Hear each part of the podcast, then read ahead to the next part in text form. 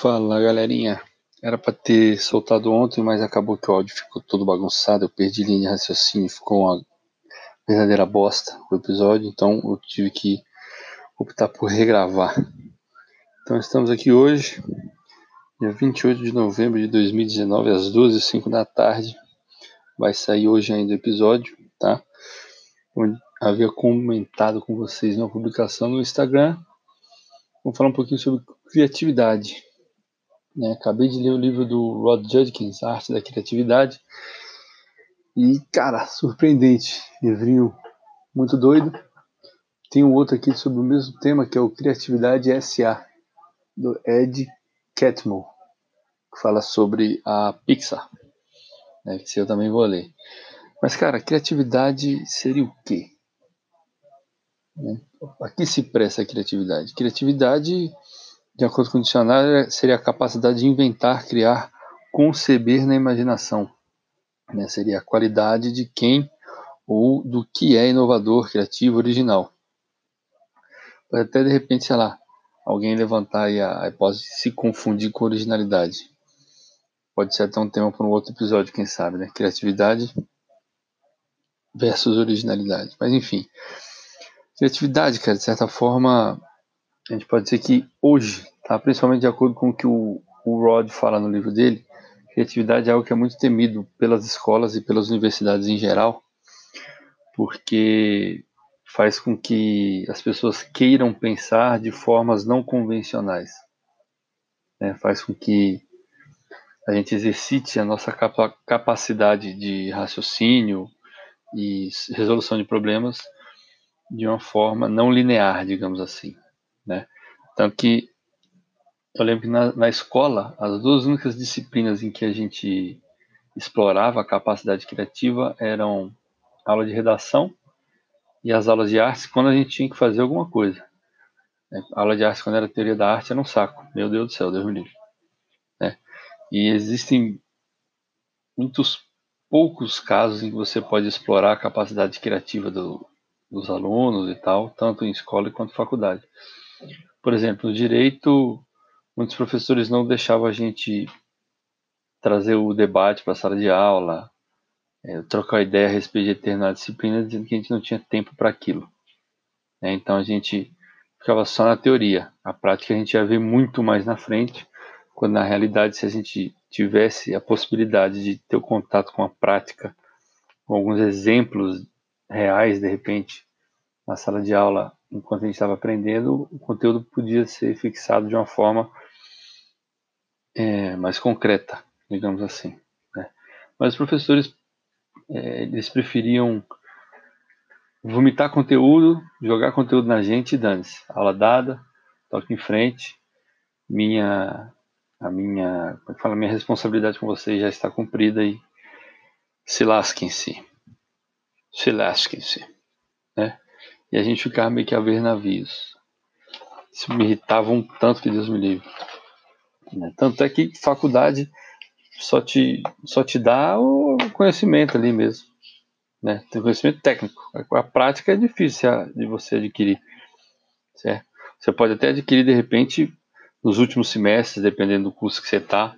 Né? A faculdade que eu fazia aqui em Brasília tinha até o núcleo de prática jurídica. Mas, poxa, colocar o cara fazer prática só no final do curso, complicado, né? Se você consegue conciliar prática e teoria logo do, do, do início da jornada até o final, acredito que fica mais fácil, né, para a gente tocar em frente e compreender aquele conteúdo e saber como a gente pode aplicar, né? Faculdade também não, não vai te mostrar como como é que você consegue cliente, como é que você conquista o cliente, o que você pode fazer de bom pelo seu cliente certo? Como é que você vai vender o seu serviço para o seu cliente? Tipo aquela coisa, ó, cara, você estudou aqui, se formou, agora tchau, vai pro mundo aí, dane-se. Quero saber de você mais não. O que eu tinha para te ofertar, te ofertei, se vira, né? E é meio chato isso aí. Te coloca num mundo maluco que muda o tempo inteiro, certo? Mas te, te condiciona a exercitar um pensamento linear, uma forma linear de buscar soluções para as coisas que acontecem na vida. E a criatividade, o pensamento criativo, eles vêm justamente para acabar isso aí, para fazer você pensar de outras formas. Você virar o mundo de cabeça para baixo e falar: não, cara, eu quero. Eu não quero começar do começo, eu quero começar do final para entender como é que eu posso chegar é, nesse resultado. O que, que eu teria que percorrer para chegar nesse resultado? E não é aquela coisa, ah, não, estou percorrendo o caminho correto, o resultado eu já sei qual será. E aí a pessoa erra, se frustra e fica, ah, meu Deus, cacete. Então não. De repente o pensamento criativo vem até para evitar isso aí, né? A pessoa ficar aborrecida, emputecida porque segue um caminho pré-determinado e não alcança o resultado que foi indicado, sei lá. De repente pode ser até uma viagem minha, né? Mas o pensamento criativo, ele, de acordo com o que o Rod, fa o Rod fala no livro, é o pensamento criativo incute na gente que o erro é bom, errar é bom. É, você pode sim errar, tentar, né? você pode iniciar um projeto, tentar aquele projeto, falhar no, na, no desenvolvimento daquele projeto, começar de novo, tentar outra vez, errar de novo. Você aprende com os erros, você não aprende acertando. Se você só aprende com acerto, você está sendo, na verdade, muito mais condicionado do que você tá, é, estaria, no caso, absorvendo aquele conhecimento mesmo, aquele aquele conteúdo, né? Você está sofrendo um processo de imprinting cerebral, mais ou menos como o Kumon faz. Não estou dizendo que o Kumon é, é ruim e errado, não. Estou dizendo que o método que o Kumon usa é o imprinting. Você vai aprender a decorar a tabuada, a fazer conta de cabeça, porque o nego vai ficar martelando aquele troço na tua cabeça até você pegar o, o a, a, prática, digamos assim, a velocidade do raciocínio matemático, né? Mas você ficar fazendo, repetindo a mesma coisa do mesmo jeito ali e tal, porque antes de você já, fiz, já fazia daquela forma, ali é basicamente condicionamento. Você não está é, criando nada, você não está inovando em nada, você está só reproduzindo o que sempre foi reproduzido, certo? Além disso, o pensamento criativo ele pode nos conduzir a mais feitos interessantes, certo? do que essa abordagem sensata, lógica e travada, né, que é um tanto ultrapassada até, que as escolas e as universidades impõem a nós todos e só pode fazer assim, não pode fazer assado e tal, né, né, né. É assim, decora, engole, toma das de ping, vai. Putz, isso é um saco, cara. É, isso é um saco. As pessoas podiam é, ter a permissão, tanto na faculdade quanto na escola, na vida de modo geral, a pensar de outras formas, né, cara? E as, e as demais pessoas ao, ao nosso redor deviam entender que é normal pensar diferente delas, certo? Buscaram a solução que não seja a solução que elas nos impõem, que elas acreditam que seja a melhor solução, né? Uma solução criativa pode ser uma solução simples. Criatividade não tem a ver com complexidade, pode estar na simplicidade. Não é verdade? Criatividade é até o acesso a ideias originais. É ser original não é aquele cara que vai é, revolucionar tecnologicamente o mercado ou uma determinada área. Não. Né? Você tem uma ideia original, é uma ideia que nunca ninguém pensou antes. Certo? Quer ver um, um, uma resolução criativa para um problema? Aquele exemplo da, da fábrica de pasta de dente, que a cada pacote com, sei lá, 15, 20 tubos de pasta de dente em caixa, sempre tinha duas, cinco caixas, sei lá, vazias, não tinha um tubo de pasta de dente. E aí contrataram um engenheiro sinistrão para fazer uma consultoria na, na linha de produção e tal. O cara desenvolveu uma parte da esteira que é toda cheia de tecnologia hiper, hiper ultra mega sensível que reconhece quando uma caixa de pasta de dente tem conteúdo dentro, está com tubo dentro ou não. E é aquela coisa, se a caixa de pasta de dente não tem o tubo dentro, o mecanismo para toda a linha de produção, vem um braço mecânico, empurra aquela caixa para fora, e aí depois reinicia a produção toda e tal, tá, tá, tá, certo? E aí um dia os donos, os caras gastaram milhões para implementar esse sistema aí na fábrica, depois de três meses, foram ver como é que estava o relatório de, de, de, aproveitamento do equipamento e tudo, e foram ver que, pô, tinha três meses que o equipamento estava desligado. Então a galera ficou, meu Deus, tem três meses que o equipamento está desligado. três meses nós continuamos vendendo é, caixa de pasta de dente ao invés de ter o tubo lá dentro e tal. Porra, estamos ferrados. Estamos ferrados. Vamos receber reclamação de novo e tal, e tarará. E foram ver com os mercados onde as pastas de dente. Não, não tinham recebido mais nenhum pacote com, com caixa vazia. Todas as caixas vinham com tubo e nego ficou, o que está acontecendo? Precisamos ir até a linha de produção para ver o que está acontecendo. Chegaram lá, tinha um ventilador. Um ventilador Arno, grande. Numa velocidade 4, sei lá. Soprando do, na linha de produção, assim. E a máquina desligada e veio o gerente da fábrica perguntar para os funcionários, porra, que, quem foi que inventou esse negócio aqui, desse, desse ventilador aqui soprando na, na esteira? Aí vem o funcionário e fala: Ah, chefe, esse negócio aí desse braço era uma merda. Chegava, chegava o tubo vazio, a, a linha parava toda para vir esse braço, empurrar a caixa vazia, até reiniciar o processo era uma merda, demorava demais. A galera se reuniu aqui, fez uma vaquinha, comprou esse ventilador de 80 conto, prendemos ele com durex aí na cadeira para ninguém derrubar ele quando passasse e tal, botamos na tomada, velocidade máxima aí, a caixa quando tá vazia sai voando igual uma louca e não precisa ficar parando a linha. A, a solução criativa para um problema que nego foi contratar um engenheiro, quase formado pela NASA, sei lá, o que trabalhou na NASA, enfim, para resolver o troço quando você podia ter essa ideia maluca de botar uma porra do ventilador do lado para resolver um problema complexo, né?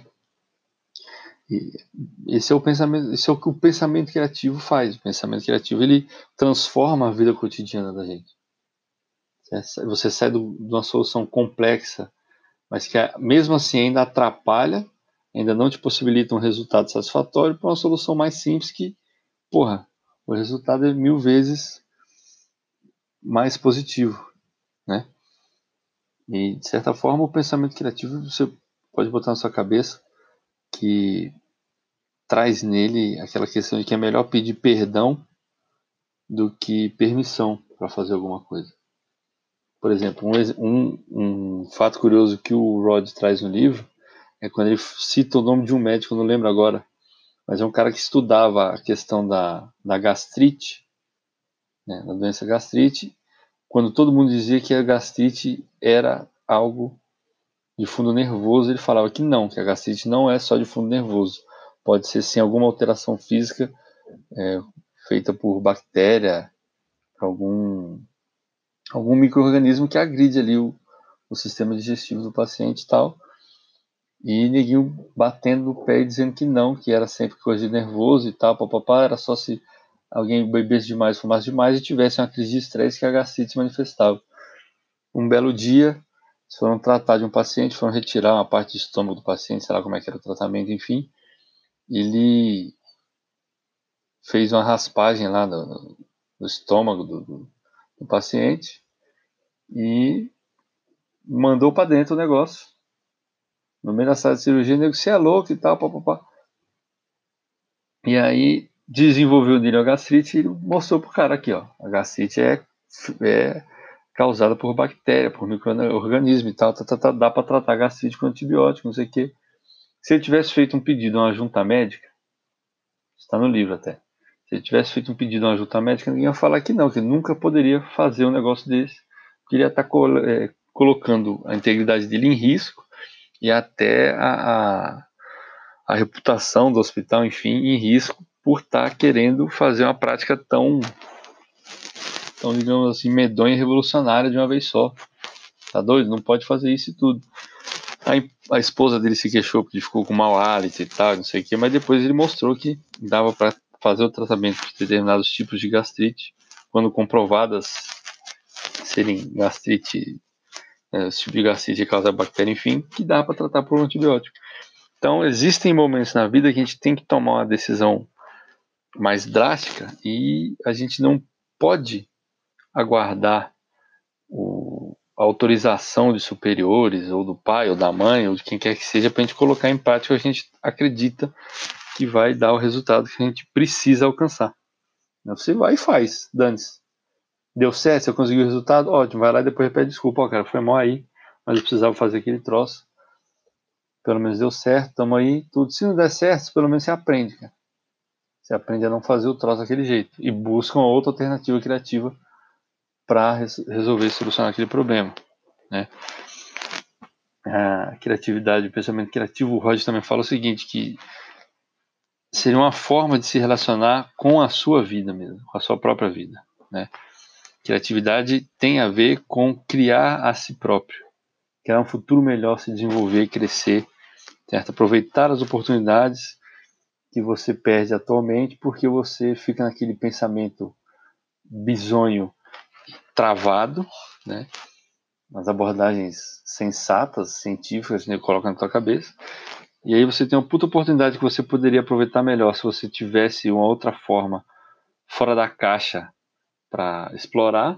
E na verdade você não consegue pensar em nada porque o tempo inteiro o nego te poda e te coloca como uma pessoa séria. Você tem que deixar de ser criança, você é adulto, tem que ser maduro.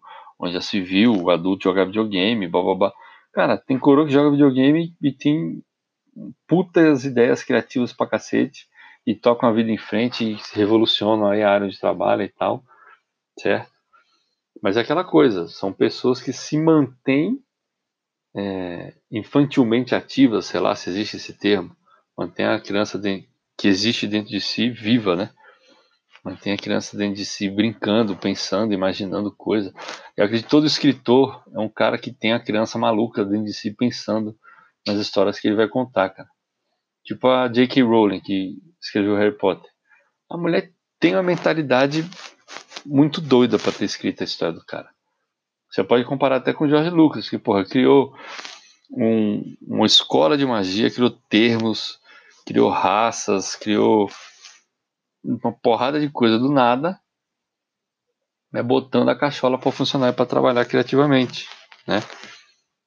E é isso, cara. Criatividade é, é a gente explorar o que há de mais maluco dentro da nossa cabeça, buscando soluções fora da caixa, né? soluções que vão além da, do lugar comum, além do que a gente já conhece, né? e nos leva a, a arriscar mais e a ampliar, de certa forma, o nosso mundo e a nossa realidade. Certo?